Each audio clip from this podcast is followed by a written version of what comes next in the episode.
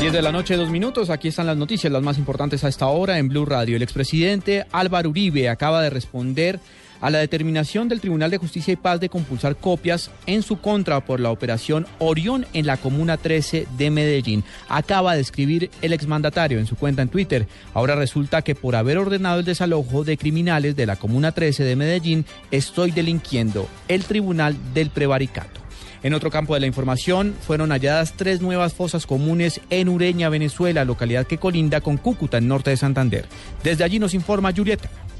El hallazgo se dio por parte de las autoridades del Servicio Bolivariano de Inteligencia SEBIN en el sector Villa Juliana de la aldea La Mulata en Pedro María Ureña. En las tres fosas comunes fueron encontrados igual número de cuerpos y defensores de derechos humanos en norte de Santander. Por eso piden a las autoridades del vecino país para que sigan inspeccionando estas líneas fronterizas donde se presume hay más fosas comunes. Enrique Pertús, defensor de derechos humanos. El día que el gobierno venezolano o las autoridades venezolanas tomen la, la, decisión de peinar esa eh, frontera en lo que tiene que ver con, con, la búsqueda de, de, de, de desaparecidos de aquí de la frontera, es decir, van a encontrar un sinnúmero de fosas. Los restos encontrados en la mulata ureña fueron trasladados a la morgue de San Cristóbal, Estado Táchira, para su identificación. Desde Cúcuta informó Juliet Cano, Blue Radio.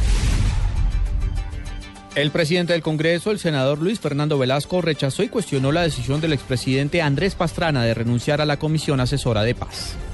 Pero muy incoherente, un tipo que, que presentó un legislativo al Congreso de Colombia pidiendo el derecho de gracia cuando fue presidente para que el presidente pudiera eh, eh, eh, perdonar todos los delitos, me parece, me parece respeto, pero me parece una gran incoherencia.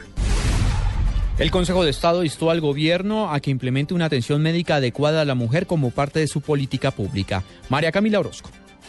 La sección tercera del Consejo de Estado, con ponencia de la magistrada Estela Conto Díaz, le hizo un llamado al Ministerio de Salud para que implemente una atención médica adecuada a la mujer como parte de su política pública. El pronunciamiento lo hizo el alto tribunal al condenar a la policía y al ejército por unas heridas que sufrió una mujer durante un enfrentamiento entre grupos armados al margen de la ley en zona rural del municipio de Medio San Juan en Chocó en noviembre del 2004. La joven fue atendida en varias instituciones médicas debido a la gravedad de sus heridas, pero en ninguna de ellas los médicos se percataron de su estado de embarazo, pese a los múltiples exámenes que se le practicaron, solo cuatro meses después le dijeron que esperaba un bebé. La Corte consideró delicado que la paciente se haya practicado una cirugía, que haya estado sometida a tratamiento con antibiótico por osteomelitis y también que haya recibido analgésicos, por lo que el Ministerio de Defensa deberá pagar una suma cercana a los 400 millones de pesos a la mujer y a su familia por los daños y perjuicios ocasionados. María Camila Orozco, Blue Radio. La Armada Nacional rescató a cuatro personas que habían sido secuestradas en el departamento de Chocó. Nos informa María Camila Díaz.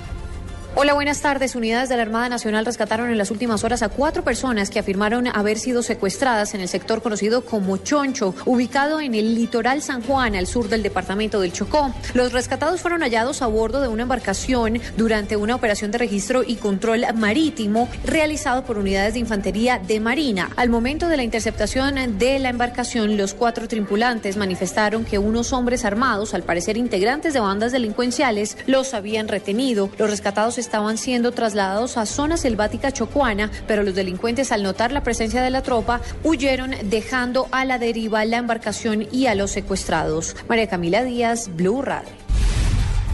A las 10 de la noche, 6 minutos, vamos a Italia, donde en Expo Milán se están dando a conocer cuáles son las nuevas tecnologías para reemplazar los vehículos mecánicos por carros eléctricos que sean mucho más amables con el medio ambiente.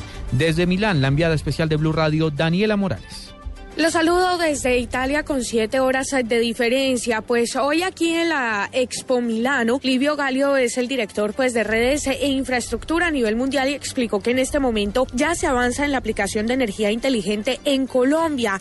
En este momento son cuatro las estaciones de recarga eléctrica para vehículos que hay en Bogotá. Según el director, se avanza ya en una movilidad energética a nivel nacional. Nosotros como un elemento de la red inteligente hemos desarrollado eh, puntos de recarga para los coches eléctricos que tengo la posibilidad de recarga lenta y recarga lenta puede ser eh, organizada en la, en la habitación del cliente necesitas dos, tres horas para cargar completamente 100% el, el coche. Además de los compactadores de energía que puede ser reutilizada no solo con los vehículos, sino también en las casas. Esto hará, según el director, que haya una reducción incluso de precios y del mismo consumo. Daniela Morales, Blue Radio. En Deportes Independiente Santa Fe acaba de clasificar a la final de la Copa Águila. Nos informa Fabio Poveda. El equipo capitalino venció al Once Caldas tres goles por uno con goles de Roa, Quiñones y el arquero Rufai Zapata de tiro penal. Santa Fe había perdido el juego de ida 1 por 0 en el Palo Grande de Manizales y ahora se verá las caras con el Junior de Barranquilla en la final de la Copa Águila. El juego de ida se jugará el 21 de octubre en el Estadio Metropolitano de Barranquilla, mientras que el de vuelta será el 4 de noviembre en el Estadio Nemesio Camacho El Campín de Bogotá. A propósito del Junior, hoy volvió a trabajo con el equipo tiburón Johnny Vázquez, luego de superar una leucemia. El volante antioqueño no podrá jugar con el equipo esta temporada por no estar inscrito, pero desde ya se prepara para regresar al fútbol el próximo año. Fabio Poveda Ruiz, Blue Radio. Ampliación de estas y otras informaciones en blurradio.com. Continúen con Luna Blue.